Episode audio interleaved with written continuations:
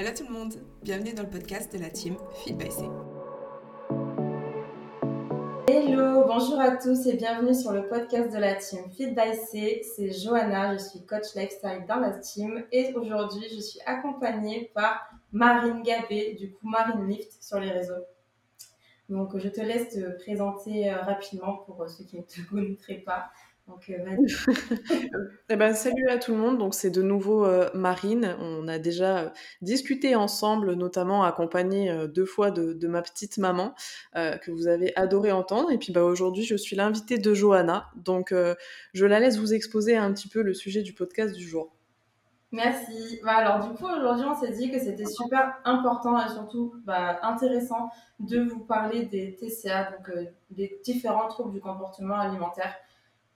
Euh, que les, alors que nos, nos, clients et même vous peut-être qui n'êtes pas client mais qui écoutez le podcast pouvez peut-être avoir fait face une fois dans votre vie ou être, ou être en train de faire face à ça. Donc euh, on souhaitait vraiment aborder le sujet et surtout que Marine comme moi euh, nous avons bah, souffert de TCA. Donc il y a sûrement aussi beaucoup de personnes qui ne sont pas au courant de ça. C'est personnellement pas quelque chose que je partage beaucoup du tout sur les réseaux. Donc, il y a, bah, même si vous me suivez, il y a de fortes chances que vous n'êtes pas du tout au courant. Donc, euh, ouais, j'en ai souffert pendant quelques années et Marine aussi. Donc, euh, voilà, histoire de vous, de vous apporter un peu de personnel aujourd'hui. Donc, Marine, si tu veux commencer par euh, ton histoire et nous partager ce que tu as vécu et comment voilà, tu l'as ressenti, ce qu'il en est aujourd'hui, je te laisse la parole. Bien sûr, eh ben, écoutez, déjà, je vais vous parler vraiment sans détour et avec une grande sincérité. C'est-à-dire que euh, même si avec Johanna, voilà, nous avons un petit peu préparé notre podcast pour savoir un petit peu de quoi nous allions parler, euh, le témoignage va être vraiment fait à chaud avec ce que j'ai vraiment vécu et sans filtre. Euh, donc il faut déjà savoir que moi j'ai 29 ans, donc j'ai eu mes 29 ans il y a pratiquement 15 jours maintenant. donc je m'approche doucement de la trentaine et donc j'ai commencé à souffrir de TCA à l'adolescence, mais à l'époque je je ne le savais pas encore. C'est-à-dire qu'à l'adolescence, je n'avais pas encore identifié ça comme des TCA parce que déjà je n'avais pas connaissance du terme, si ce n'est du terme anorexie, puisque de toute façon c'est le terme qui était euh, le plus connu, le plus employé, dont on parlait le plus, je pense. Mais voilà, avec euh, mon recul de femme adulte, euh, je peux déjà dire que lorsque j'étais ado, je souffrais en fait de boulimie. Euh, déjà, il faut savoir que j'étais une jeune fille qui était en surpoids, très très mal dans sa peau. Donc je vous parle de ça. voilà, aujourd'hui je fais 1m73. Quand j'étais ado, je faisais peut-être 1m70. Pour plus de 80 kilos à un moment donné à l'époque, c'était un véritable véritable malaise. pourquoi? Tout simplement parce que je me sentais complètement différente en fait des gens qui m'entouraient. Euh, voilà, j'étais vue comme déjà la petite intello de la classe avec euh, un look un peu bizarre, puisqu'à l'époque, pour ceux qui connaissent, j'étais émo. Donc euh, voilà, déjà en gros gros décalage. en gros gros décalage avec aujourd'hui quand on voit la, blonde siliconée d'un point de vue stéréotypé. Mais voilà, j'étais voilà, j'étais une jeune fille très très mal dans, dans sa peau, au-delà des TCA, je suis passée par des phases beaucoup plus sombres euh, à, me scarifier et à faire des choses dont je ne suis pas très très fière. Euh, mais voilà, c'était une période très complexe euh, parce que mon père étant militaire, on a énormément bougé. J'ai atterri à l'âge de mes 12 ans en Corse. Donc attention, choc des, cultures. Donc pour tous les Corses qui nous écoutent, je suis désolée, mais j'ai pas été super bien accueillie sur l'île. Euh, enfin voilà, ça a été très très compliqué sur la période collège. Heureusement pour moi, sur la période lycée, j'ai gagné en confiance en moi et j'ai réussi un petit peu à m'émanciper de toutes ces peurs.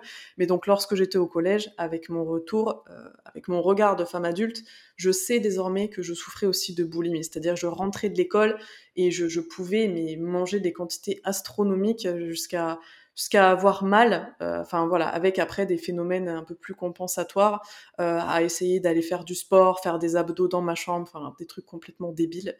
Euh, mais voilà. Et après, donc le temps a passé. Sur ma période lycée, je me sentais bien dans ma peau. J'étais une jeune femme, voilà, j'avais perdu du poids déjà un petit peu à l'époque. J'étais bien dans ma peau, j'étais bien entourée, j'avais réussi à me faire des amis. Et euh, est arrivé de nouveau un nouveau déménagement pour mes études. Donc à l'âge de 18 ans, je suis arrivée à l'époque sur Bordeaux. Euh, la période fac, je l'ai pas super bien vécue. J'ai pas du tout été dans ce délire euh, fête étudiante, etc.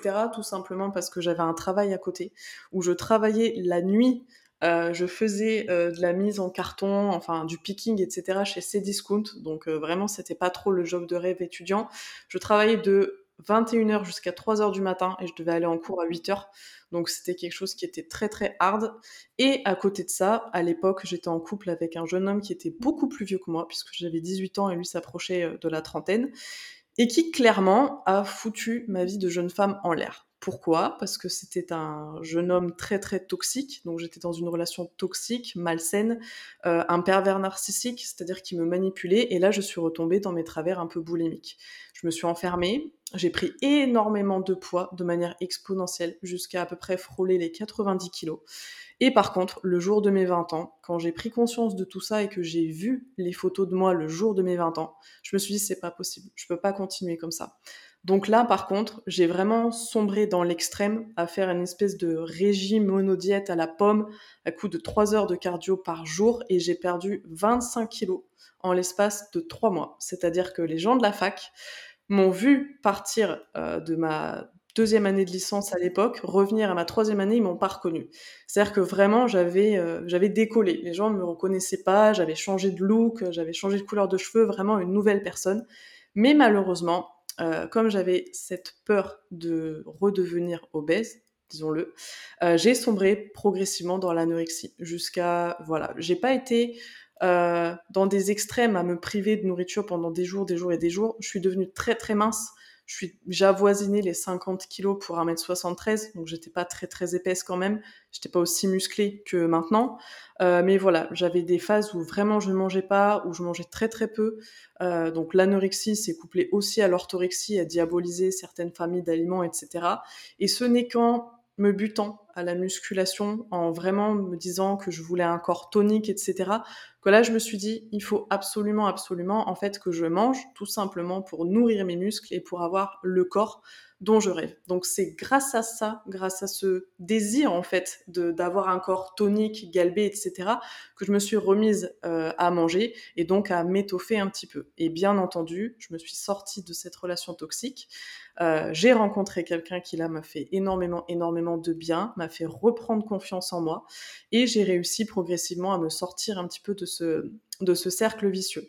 Mais vous dire qu'aujourd'hui, je suis totalement soigné, euh, ça serait vous mentir, puisque étant dans le milieu des compétitions, étant dans le milieu du sport, etc., je sais que je souffre encore d'orthorexie pour la simple et bonne raison, non pas que pour moi il y ait des aliments qui soient bons ou mauvais, puisque je passe mon temps à le répéter à mes élèves, mais parce que j'ai un contrôle extrêmement accru sur ce que je consomme. C'est-à-dire que ma journée est prévue en fonction de mon paysage alimentaire. C'est-à-dire que il m'est arrivé beaucoup de fois de refuser des sorties en ville, des sorties avec des amis ou même avec de la famille parce que j'avais pas forcément envie de manger la même chose qu'eux ou parce que je craignais sur le choix du restaurant, sur tout ça, et que je me sentais pas à l'aise à encore une fois dire non, à encore une fois apporter mon tupperware, etc. Et au final, je me rends compte que mon orthorexie, plus que nourrie par mon rapport à moi-même, et nourri euh, par rapport à mon rapport aux autres. C'est-à-dire que j'ai tellement peur, il y a des moments de me faire juger, même encore maintenant, hein, euh, d'avoir des réflexions, de devoir batailler, de devoir me justifier, que bah, je préfère me couper encore un petit peu des gens. Bien entendu, pas toujours. Heureusement, j'ai réussi à expliquer à mes parents que voilà, j'avais des objectifs bien particuliers, surtout en ce moment. J'ai réussi aussi à voilà, me faire des amis qui sont dans la même ambiance que moi. Mais voilà, dire que je suis totalement sortie des troubles du comportement alimentaire, ça serait, ça serait mentir. Je travaille dessus. Euh, ma prépa facilite pas les choses parce que c'est un contrôle très très très accru tout le temps depuis maintenant 5 euh, mois et ça va encore durer 8 semaines. Donc voilà un petit peu pour la petite histoire.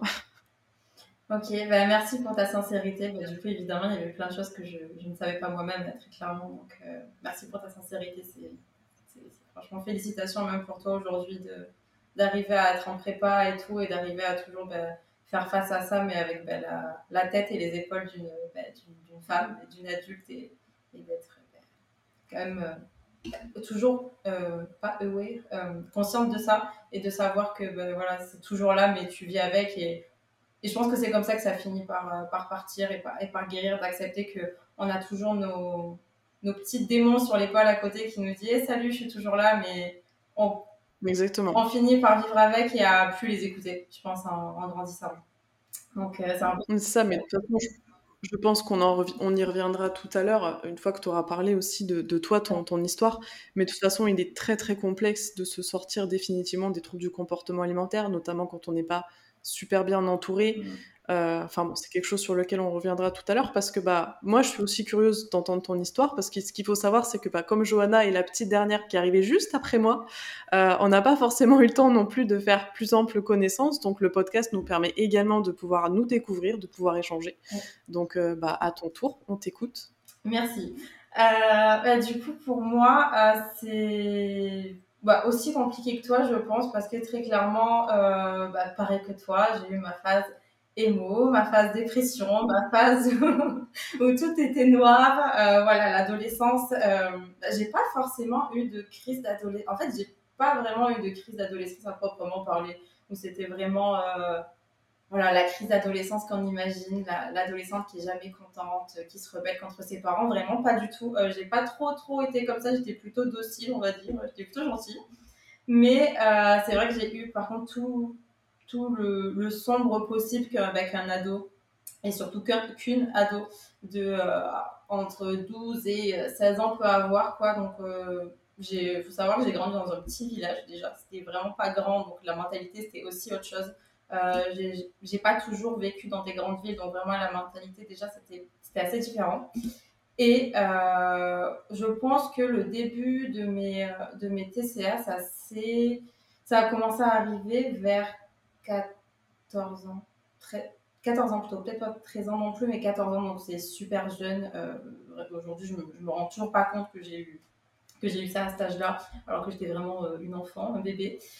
Mais en fait, il faut savoir que j'ai toujours eu bah, une relation très euh, compliquée avec mes parents en général, et bah, notamment avec ma mère. J'ai toujours vécu avec ma mère jusqu'à mes 16 ans, et ça a été extrêmement compliqué.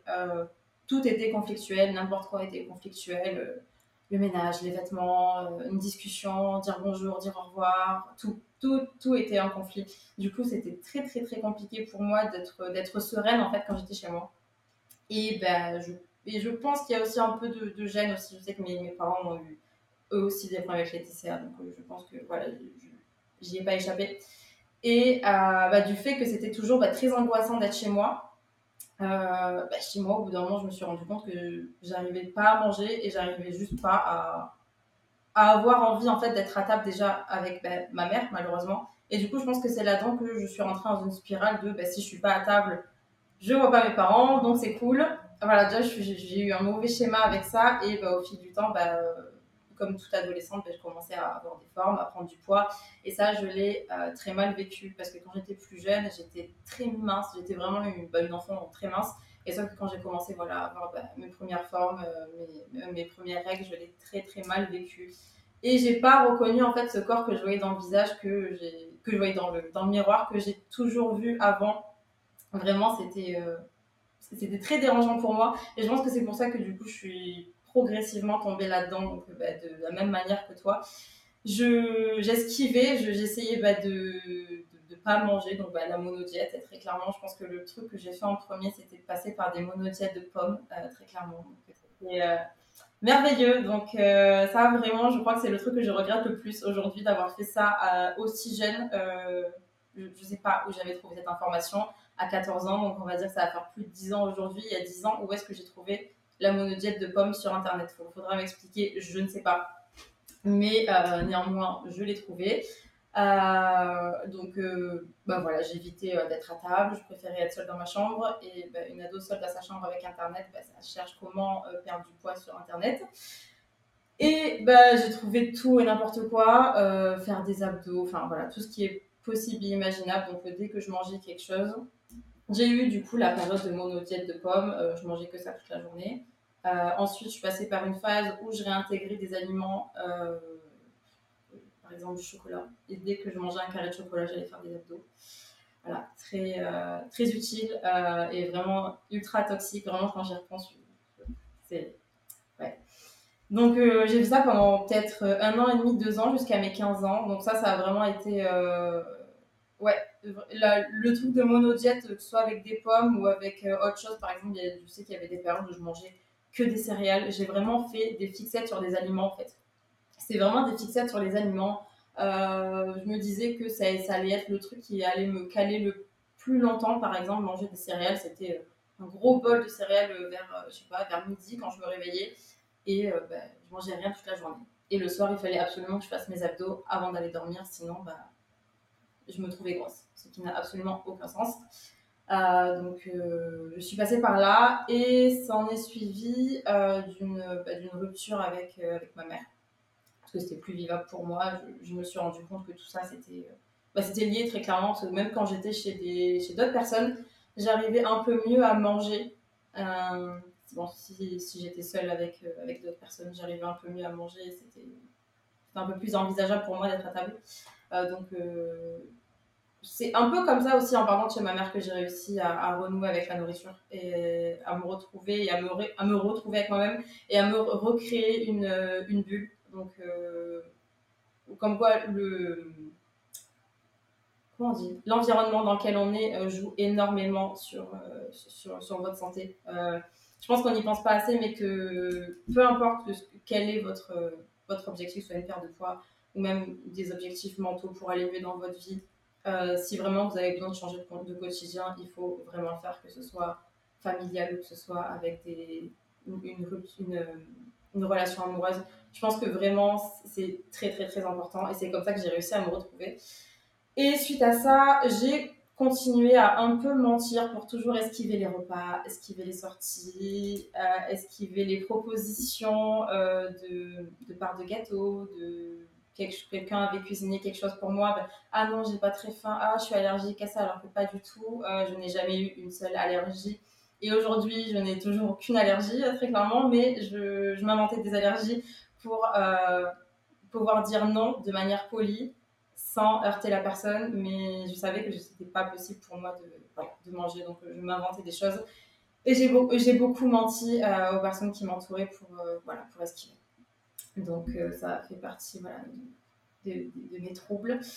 Et à la fin, comment je m'en suis sortie euh, Je sais pas vraiment. Je crois que j'ai accepté de me mettre au sport. En fait, il faut savoir que voilà, j'avais eu une grosse partie où je faisais des abdos pour compenser. Où j'ai fait comme toi, Marine, beaucoup de cardio pour compenser. Je passais, bah, la première fois où je me suis inscrite dans une salle, je passais des heures euh, sur le tapis pour, pour transpirer et pour me dire que j'aurais le droit de manger après spoiler, euh, c'est pas du tout comme ça que ça, marche. Vous n'avez pas le droit de faire autant de cardio. Vous avez toujours le droit de, manger, je vous rassure.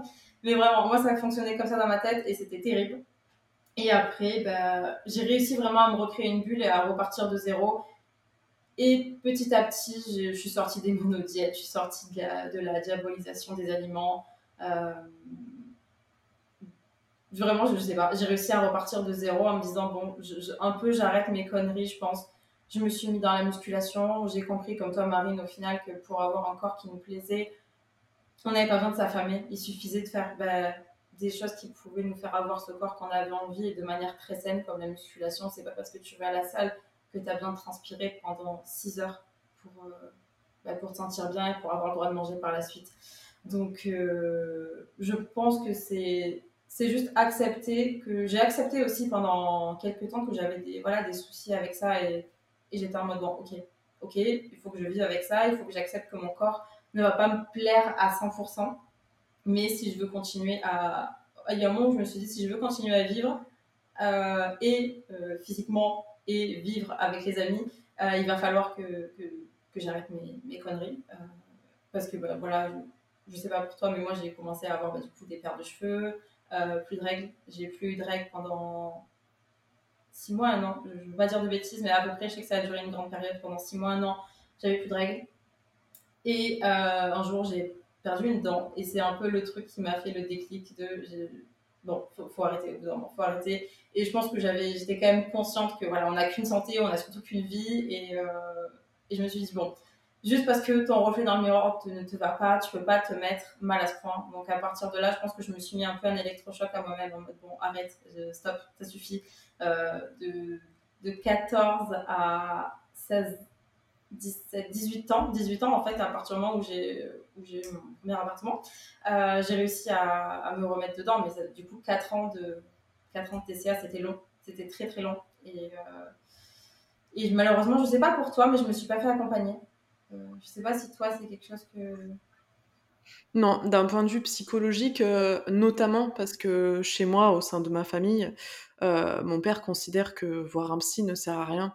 je suis dans un contexte familial où parler de, de, ses problèmes et avoir des soucis avec l'alimentation est quelque chose qui est vu comme pas vraiment normal. C'est-à-dire que, par exemple, quand je, parle un petit peu avec ma famille, moins avec ma maman euh, qui, fait vraiment beaucoup d'efforts pour comprendre le monde dans lequel je vis désormais, euh, mais plus mon papa, voilà, qui, mine de rien est un pur produit de, l'armée, donc euh, pense de manière extrêmement binaire. Pour lui, il y a un problème, on trouve une solution, point barre.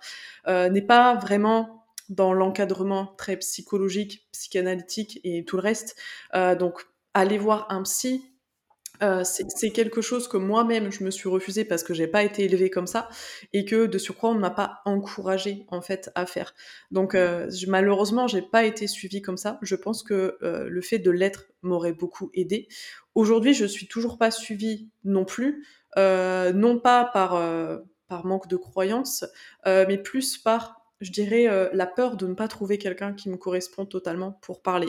Euh, parce que voilà, j'ai un contexte euh, familial, belle-sœur, etc., qui, qui, elles, voient des psys et qui clairement se font un petit peu abuser par le, leur psy, qui, les manipule un petit peu et juste pour que la thérapie ne s'arrête pas et par pas du gain.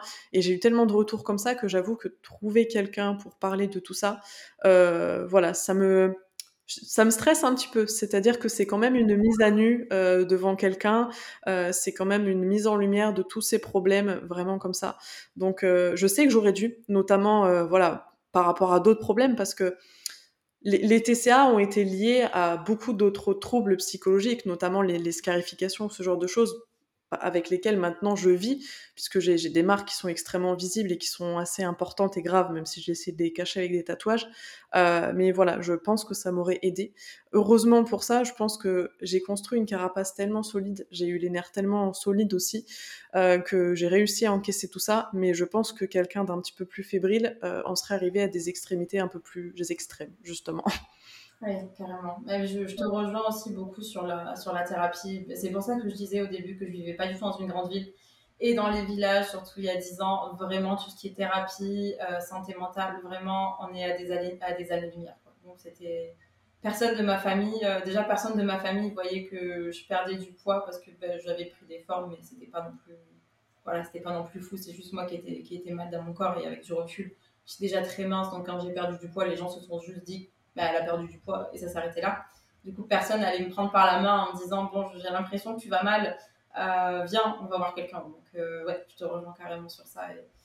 Et, tu vois, à l'inverse, j'ai ma mère qui s'est affolée parce que quand elle m'a vue aussi mince, même il n'y a pas si longtemps que ça, hein, quand j'ai fait ma première prépa, euh, elle a eu très très peur. D'ailleurs, c'était le sujet du précédent podcast avec elle. Euh, mais euh, pour elle, je sombrais dans, dans l'anorexie et elle me disait, je sais que ça a déjà été le cas, donc une rechute me fait peur. avec les prépas, je ne suis pas retombée dans ces extrémités, puisque en prépa, même si on mange peu sur la fin, on mange quand même. mais pour autant, elle m'a pas poussée à aller voir quelqu'un. Euh, je ne saurais pas dire pourquoi. Je pense qu'il y a encore un certain tabou euh, autour de, l'encadrement psychologique et cette association selon laquelle si tu vas voir un psy, c'est que tu as un problème ou que tu es un petit peu fou, alors que pas du tout. C'est-à-dire que je pense que une prise en, charge psychologique ne doit absolument pas être diabolisée et au contraire, si on trouve la bonne personne, elle doit être encouragée. Par contre, voilà, il faut se sentir à l'aise avec la personne qu'on choisit, en confiance aussi, parce que c'est important, et le faire, je pense, de son plein gré et ne pas se sentir obligé de le faire. Oui, vraiment, vraiment. Mais euh, vraiment, une fois que vous vous sentez prêt, allez-y. N'hésitez pas à faire moult et moult recherches sur les personnes que vous trouvez sur Internet avant, avant de vous lancer. C'est super important. Mais euh, je te rejoins complètement sur ça, Marine. Euh, et du coup, moi, aujourd'hui, je suis, je, suis je, je, je, pense que je suis sortie des TCA dans le sens où ça ne drive plus du tout ma vie. Euh, contrairement du coup à Marine, je ne suis pas du tout en compétition. Euh, j'en ai même, de même jamais fait encore. Euh, donc, je pense que j'en suis sortie dans le sens où ça drive plus du tout ma vie. Vraiment, je j'y pense plus, je mange de tout. J'ai vraiment aucun aliment qui me fait peur. Je, ne me suis plus jamais regardée dans le miroir 500 fois par jour une fois que j'en suis sortie. plus du tout. Je me sens vraiment, vraiment libre avec mon alimentation et super épanouie dans le sens où quand j'ai envie de manger quelque chose, je le mange, je ne me pose aucune question. Et j'aime mon corps surtout. Aujourd'hui, j'aime mon corps et je pense que c'est quelque chose que j'aurais pas été capable de dire déjà il y a 10 ans. Donc, euh, pour moi, j'en suis sortie. Après, euh, c'est pas parce que des gens en sortent que, qu'il faut absolument en sortir. N'hésitez pas, bah, juste comme je l'ai dit avant, à accepter aussi qu'il y ait des petites voix qui vous rappellent que il y a des trucs pas cool et ça peut être pareil pour, euh, pour plusieurs problèmes qu'on a dans notre vie, que ce soit l'alimentation ou autre. Il y aura toujours une petite voix pour vous rappeler que hey, je suis là et c'est un truc que tu n'as pas chez toi, salut, je reste là. Mais, euh, mais c'est ok. Et ça partira ou ça partira pas, mais vous aurez au bout d'un moment les épaules pour, pour vivre avec. Je tenais juste à faire une, précision pour que ça soit pas du tout mal interprété, j'y pensais. Mais par contre, si vous voulez vous lancer dans la compétition, comme moi, comme Chloé ou comme d'autres personnes, c'est absolument primordial de soigner votre relation à la nourriture avant. Moi, je me suis lancée dans les compétitions parce que ma relation avec la nourriture, c'était beaucoup euh, assainie, je dirais. Là, aujourd'hui, je sais que c'est pas rétabli à 100%, mais le plus gros du chemin a été fait. Dans la mesure où, même si je sais d'ores et déjà que je ne suis pas 100% soignée, puisque les post-compétitions sont toujours difficiles, puisque j'ai peur un petit peu de reprendre ce poids, etc je, je, je, ne ressombre pas pour autant. C'est-à-dire que c'est pour ça que j'ai pris notamment un préparateur, puisque avant je me préparais toute seule, qui me drive et qui me dit tu, tu manges ça, le plan est comme ci, comme ça, etc. Comme ça, en fait, c'est juste la discipline qui me tient. J'ai même plus à réfléchir à savoir si telle et telle chose est bonne ou mauvaise.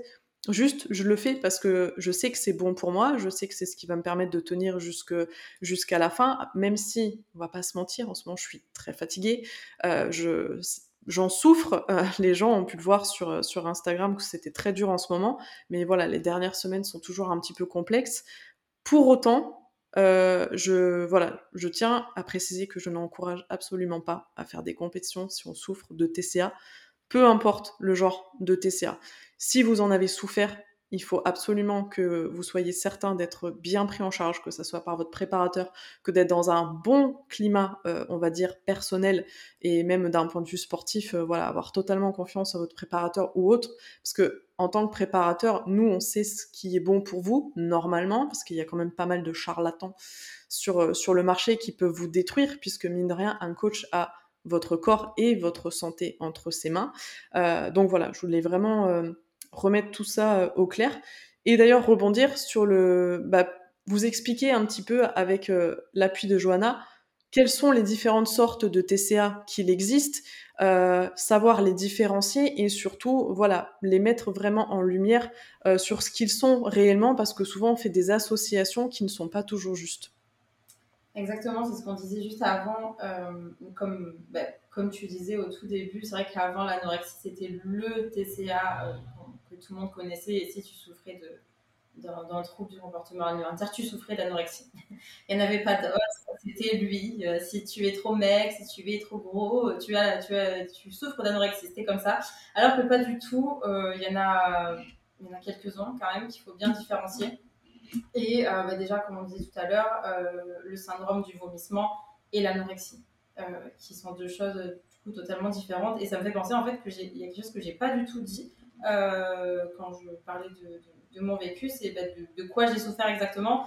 Il euh, faut savoir que j'ai jamais réussi à, me faire vomir et merci pour moi, vraiment, c'est quelque chose que j'ai essayé de faire malheureusement, mais euh, j'ai jamais réussi et je ne sais aujourd'hui toujours pas me faire vomir. Donc je pense que ça m'a beaucoup sauvé. Mais c'est pas parce que on souffre d'un trouble alimentaire que, l'on vomit à chaque fois.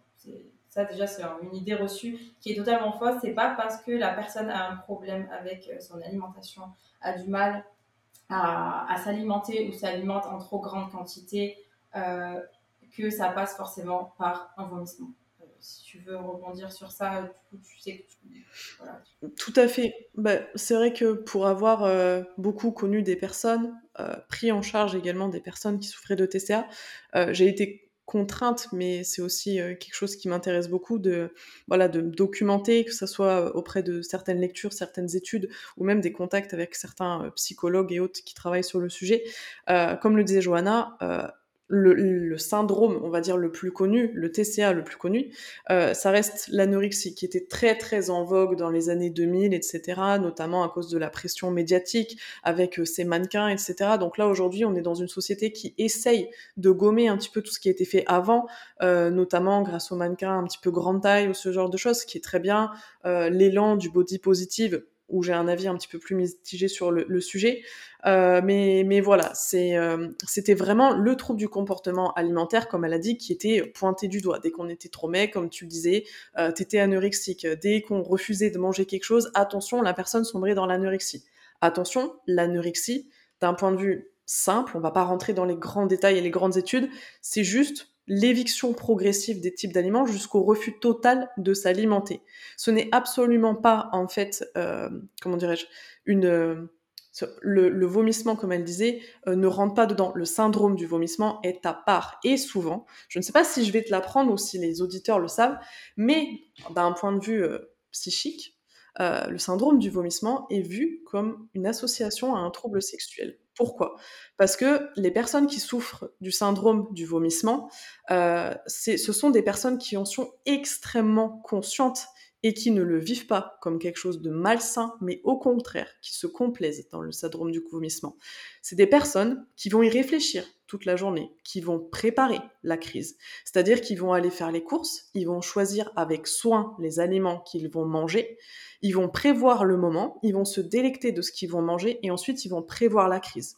Donc ils vont se faire vomir et voilà, s'ensuit euh, voilà, le, le, fait que la nourriture s'en va. Mais donc c'est vu tout simplement comme la préparation, le fait de manger comme des préliminaires, le fait de se faire vomir de mettre les doigts dans la bouche comme une pénétration et le fait de rejeter les aliments comme une éjaculation.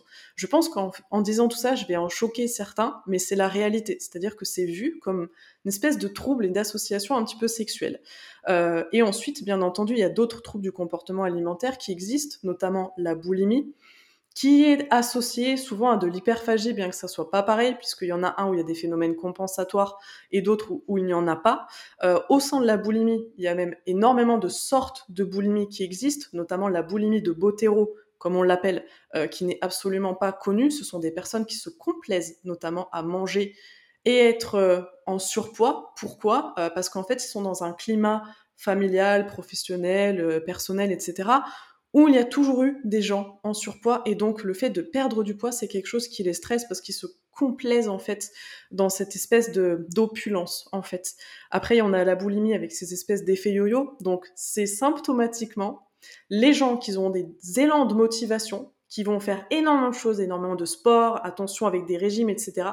Et qui d'un seul coup vont connaître des périodes de déprime et qui donc là vont se mettre à ne plus manger ou euh, se mettre à évincer certains aliments, à faire des régimes drastiques et après justement à compenser euh, en mangeant en grande quantité.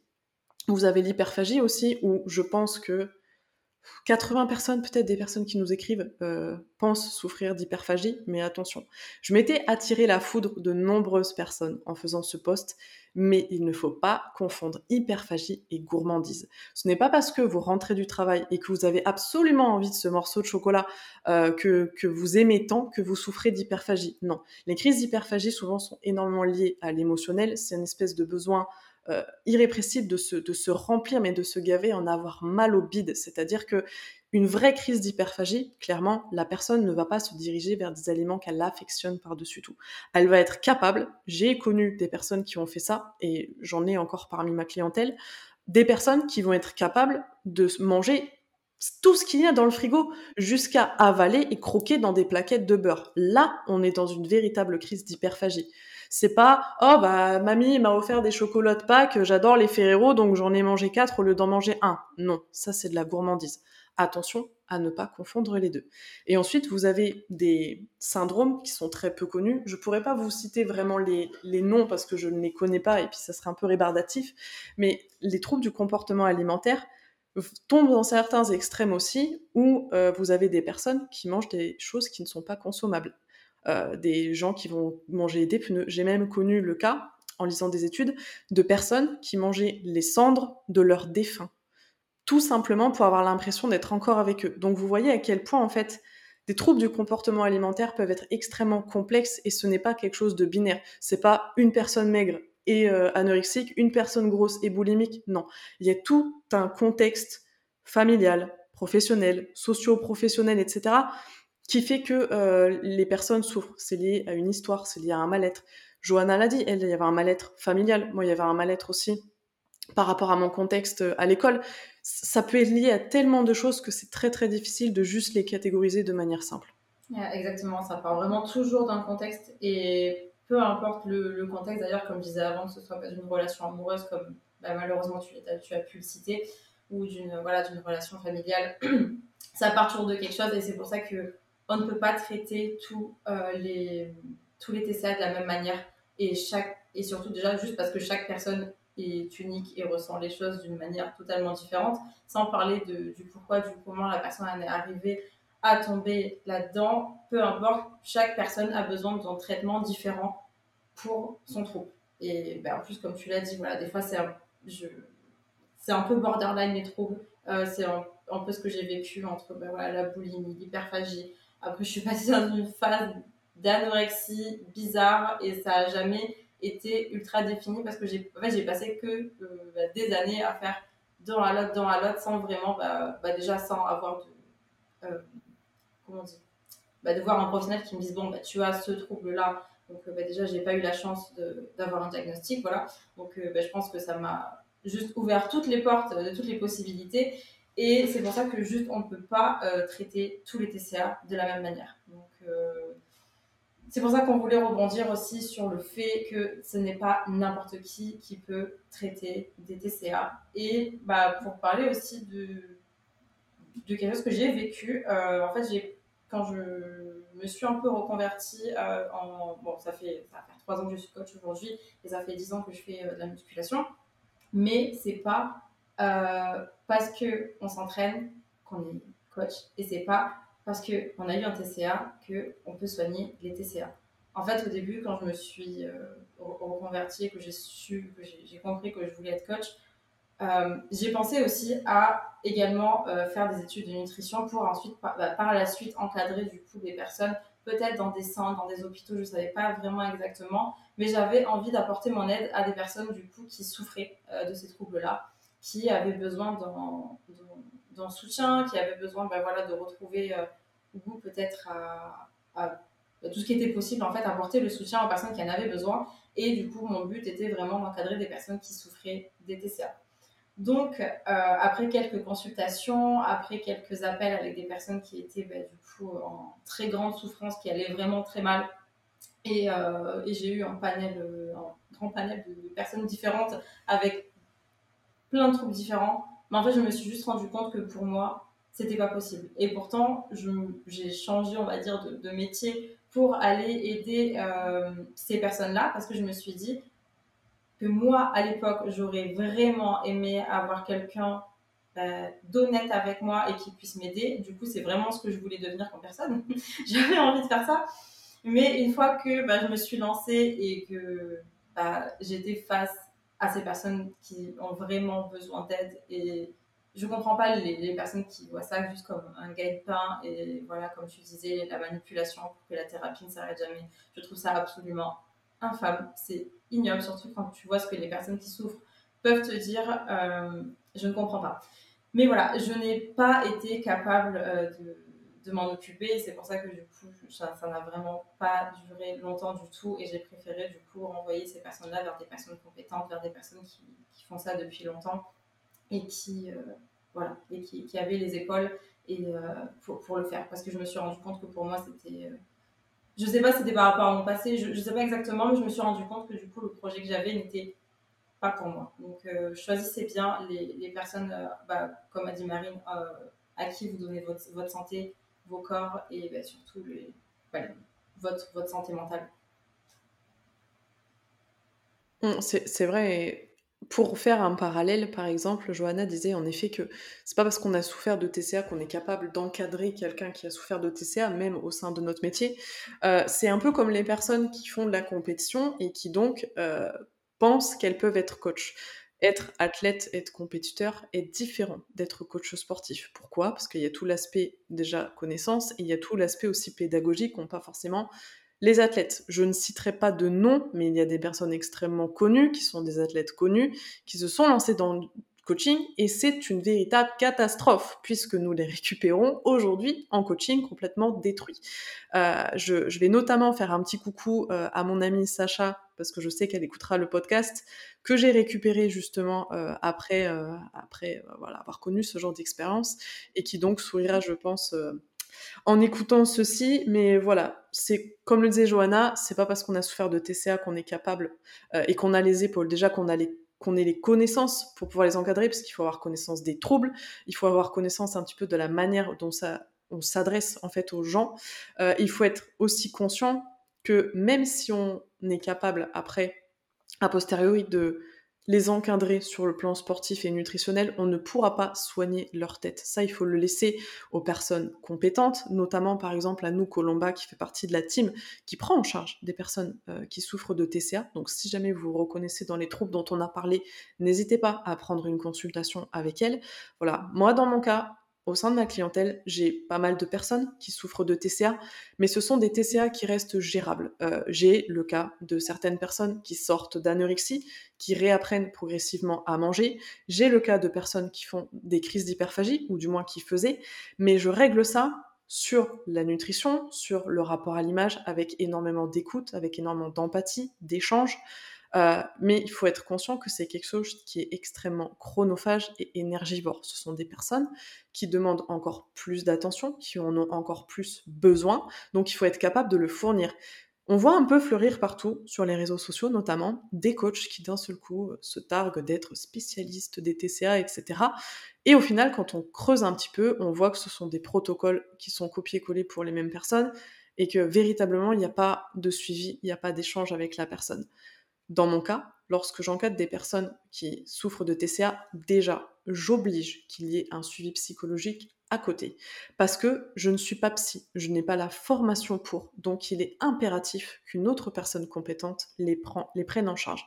Donc je vais m'occuper du rapport à leur image, on va travailler sur leur rapport à l'alimentation. Souvent, je parle de rééducation alimentaire. Pourquoi? Parce qu'une éducation alimentaire, elle est faite depuis longtemps, depuis la tendre enfance. Là, c'est une rééducation pour remettre les croyances au bon endroit. Parce que souvent, ce sont des croyances limitantes qui nous font sombrer euh, dans les TCA, ou du moins qui les accentuent. Parce que bien entendu, les TCA peuvent prendre leur source de différentes manières. Mais, comme le disait Johanna, il y a des moments, c'est les informations sur lesquelles on tombe qui nous font tomber progressivement dans les TCA. Elle en parlait tout à l'heure essayer de trouver la solution la plus rapide pour maigrir, bam, le monodiète à la, tome, à la pomme, pardon. Euh, après, il y a euh, les trucs à base de jus, à base de, de comment dirais-je, de, smoothie. Euh, comment s'appelle déjà cette marque complètement débile, So Shape, je crois, où on... Exactement.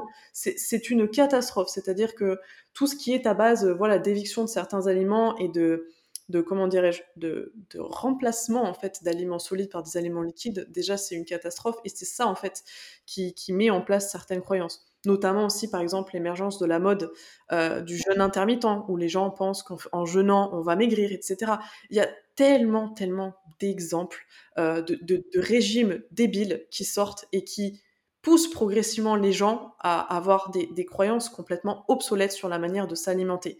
Et on en discutait en off tout à l'heure, ce qui est drôle, drôle, je mets des guillemets, c'est que euh, les TCA sont quand même un problème extrêmement moderne. Pourquoi? Parce qu'aujourd'hui, nous avons la chance d'évoluer dans une société où on a un petit peu tout à disposition, c'est-à-dire qu'en un clic, euh, vous avez Amazon qui vous livre en 24 heures, on a tous un intermarché ou, ou Leclerc ou Carrefour ou que sais-je encore euh, à proximité de chez nous, donc des supermarchés, on a plein de choses à disposition de manière immédiate. Donc en fait, la, nécessité, on va dire, de, de, manger ne se pose pas puisque tout nous tombe tout cru dans le bec. Alors qu'à l'époque, si vous parlez, moi j'ai déjà fait le test, j'ai parlé de TCA à ma grand-mère.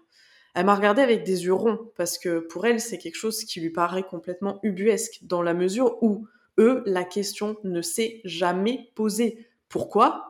En période de guerre, etc., ils avaient faim, ils mangeaient, tout simplement. Et ça a toujours été comme ça. Ils ont été éduqués dans le fait que manger, voilà, c'était un moment familial, c'était obligé, les enfants étaient tous à table à cette heure-ci, etc., ils aidaient à mettre le couvert, etc. C'était ancré dans les habitudes. Ce n'est qu'à partir du moment où on a eu certaines libertés et une certaine opulence que des questions très modernes ont commencé à se, à se poser, en somme. Donc voilà, c'était pour le, petit historique, je pense, des TCA. C'est vrai, et puis bah, du coup, par la même occasion, plus c'est plus un problème est récent, plus on a du mal à le traiter. Donc Exactement. c'est pour ça que du coup, c'est très difficile de trouver de, bah, de bons professionnels, que ce soit bah, en psychologie ou autre qui arrive à traiter ce, sujet du coup de, long en large. Mais, euh, mais du coup, je suis totalement d'accord avec toi. Et pour rebondir sur ce que tu disais sur, euh, sur les suivis, euh, c'est vrai que bah, du coup, perso, quand j'avais commencé à essayer du coup d'encadrer pour... En fait, moi, j'essayais surtout de faire en sorte d'aider les personnes qui étaient dans le, surentraînement. Du coup, le surentraînement pour compenser bah, du coup ce que bah, ce qu'ils ont mangé, même s'ils commençaient à avoir un suivi avec un professionnel et bah, du coup à manger plus. Souvent les personnes qui recommencent à manger plus ou qui recommencent du coup juste à manger tout court un minimum tombent dans le, dans le surentraînement comme, comme bah, beaucoup de personnes ont pu faire, dont moi la première. Euh, et même juste les aider sur ce plan-là, comme toi, de la même façon, j'ai exigé que le suivi bah, du coup psy était, euh, était à côté parce qu'on n'est pas du tout psy. Euh, c'est pas possible, on peut pas aider des personnes sur le, le plan psychologique, c'est pas du tout notre travail. Donc, même si j'exigeais ça, il y avait toujours. Euh, c'est pas du tout méchant, euh, loin de là, euh, mais il y a toujours ce besoin de parler et de s'ouvrir du coup à son coach quand on, souffre de, ces pathologies-là. Donc, bah, d'un côté, je, me disais, bah, ok, la personne me fait confiance et ça se passe bien parce que du coup, je voyais que j'arrivais à les aider, mais mentalement, c'était pas possible. Mentalement, j'y arrivais pas et c'était trop difficile. Donc, c'est pour ça que j'ai voilà, changé mon, fusil d'épaule et j'ai préféré voilà, mettre ces personnes-là avec des, personnes euh, qui, avaient les épaules pour. Mais euh, c'est vrai que voilà, avant, ils ne se posaient pas du tout la question, dans, dans le sens où on ne pouvait pas bah, aller faire nos courses, acheter euh, une tonne de chocolat et ça n'existait pas. Ça n'existait juste pas.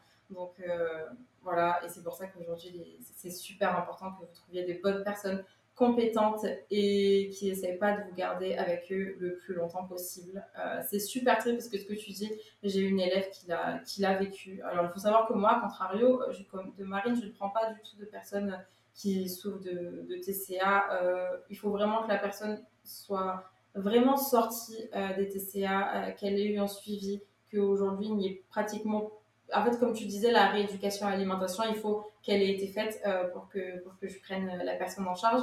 Donc, c'est le cas d'une euh, de mes clientes euh, que j'ai depuis bientôt un, an, un peu moins d'un an, mais avec qui ça se passe super bien. Mais voilà, il y a toujours cette, cette discussion autour de d'aller voir un psy, même si elle n'est pas prête à y retourner, parce que ben, la pauvre, elle a eu de mauvaises expériences qu'elle n'a même pas voulu me, elle a pas voulu me faire part parce que je pense que ça a été trop difficile pour elle et ça me fait beaucoup de peine de voir des personnes qui, qui ont ces, ces expériences-là alors que ce sont juste des personnes qui demandent rien d'autre que guérir. Je, je, sais pas. Je comprends pas comment on peut faire ça à des personnes et à les garder avec soi juste pour de la manipulation ou juste pour de l'argent. C'est quelque chose que vraiment je, je comprends pas. Mais voilà, donc euh, juste, on est juste deux à parler de ça et chacune d'entre nous a eu une ou plusieurs euh, clientes qui a souffert de, mauvaises expériences avec les, avec les, suivis psychologiques. Donc, euh, d'où l'importance de, bah, de vraiment creuser sur les personnes à, à, qui vous donnez votre santé mentale. C'est super important parce que vraiment, on peut limite mettre la personne encore plus bas en, en se trompant. Tout à fait. Et de toute façon, dites-vous toujours qu'un coach, un très bon coach et qu'un coach honnête euh, sera toujours euh, justement honnête sur ses capacités.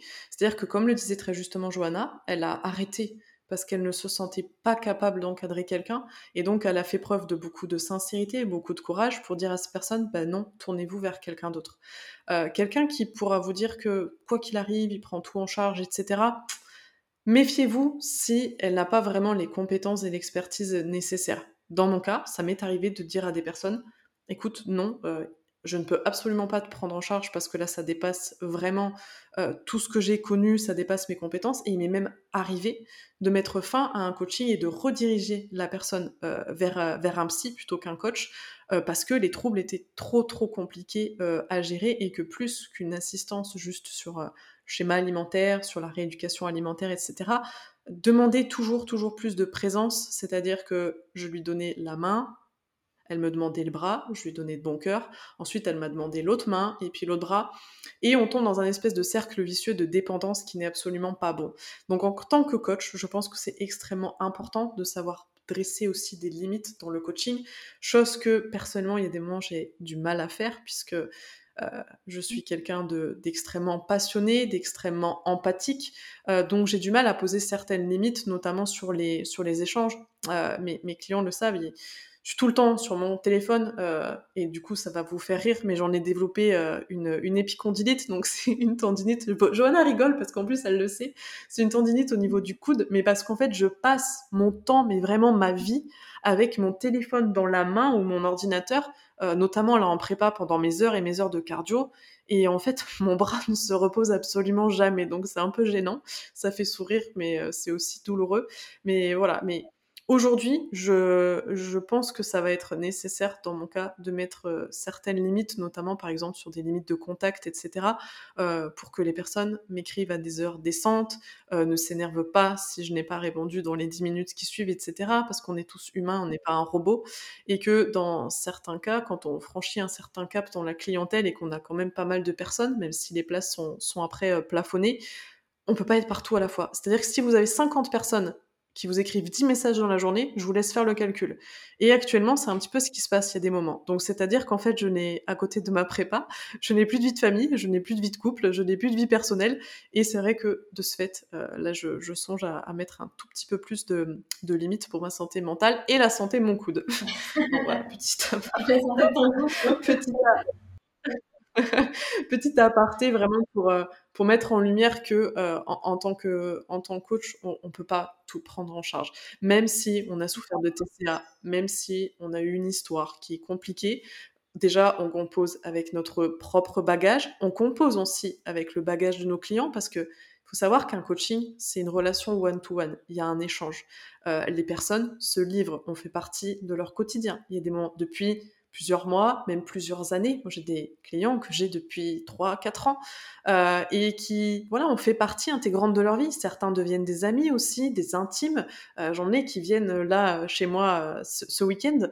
Euh, je sais même plus pourquoi je disais ça. C'est les effets de la prépa. Je me suis désolée. non, ça pour dire que c'est ça, tout ça pour dire euh, que c'est des, de relations en one-to-one où on doit tisser des liens de, des liens de confiance et on doit se, on doit se livrer. Donc, euh, donc voilà, je terminerai là-dessus pour, euh, pour ne pas perdre encore ce que je voulais dire. oui, non, mais je, je, comprends totalement. Et pareil que toi, j'ai déjà, il n'y a pas plus tard que début d'année, il me semble, j'ai mis fin à, à, mon coaching parce que je sentais que la personne n'était pas prête. Bien qu'on ait eu la discussion, elle n'était pas prête à, à manger plus. Elle n'était pas prête à, voilà, à repartir du coup sur. Je, je pense qu'il n'y a, a, pas eu le, la rééducation alimentaire qu'il fallait. Euh, bien qu'on en ait discuté, on ait discuté, je pense qu'il n'y a, a, pas eu ce qu'il fallait. Et malheureusement, le coaching n'était pas, pas dans son sens. Et, et j'arrivais pas en fait juste à lui apporter ce dont elle avait besoin. Donc, euh, c'est où je faisais le choix de. Euh, bah, de ne pas suivre le protocole que, j'avais vu pour cette personne, chose qui n'est pas du tout possible. Sinon, bah, je fais juste mal mon travail et je veux juste lui donner les résultats qu'elle me demande. Donc ça, c'est hors de question. Ou alors, juste, bah, je la faisais très clairement replonger dans, cet TCA en la faisant manger, moins. Donc, euh, je ne suis pas sûre qu'il y ait d'autres coachs qui auraient mis fin au, suivi parce que euh, voilà, ça veut dire moins d'argent, ça veut dire bah, on, on, dit stop, ça veut dire peut-être qu'on on, accepte qu'on n'est pas assez compétent, même si pour mon cas, je sais que c'était pas du, tout là le problème, mais c'est que ça demande quand même de mettre son ego de côté et de dire bon, là, je peux pas t'apporter ce que tu me demandes, je suis pas la personne dont tu as besoin pour l'instant, donc je préfère arrêter. Et je pense que c'est super important de savoir faire ça, surtout quand il, y a une grosse partie de santé mentale et on, on peut pas peut pas juste continuer en mode euh, non t'inquiète euh, je gère.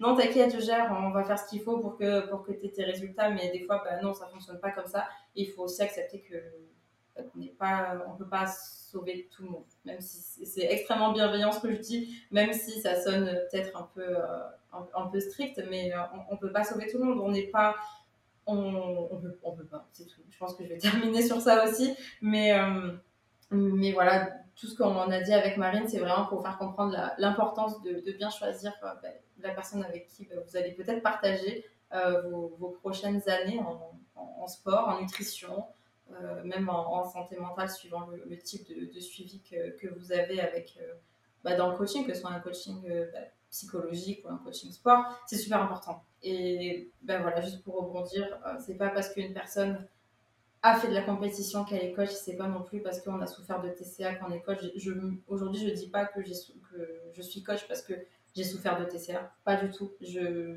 je suis coach parce que j'ai appris l'amour de la musculation. Il euh, faut savoir qu'avant, je voulais aussi être, euh, être prof. Je voulais être prof, euh, prof d'allemand, au passage. Mais j'avais, j'ai toujours eu cette volonté voilà, de, partager ma connaissance, de, partager des trucs que j'ai appris par moi-même, ou pas par moi-même avec des formations. Bref, à d'autres personnes qui du coup en avaient besoin. Donc c'est ça que j'aimais par-dessus par -dessus tout, mais pas juste bah, j'ai souffert de TCA, j'ai fait de la musculation, du coup bah tiens, si je le faisais moi aussi, c'est pas du tout c'est pas du tout ça.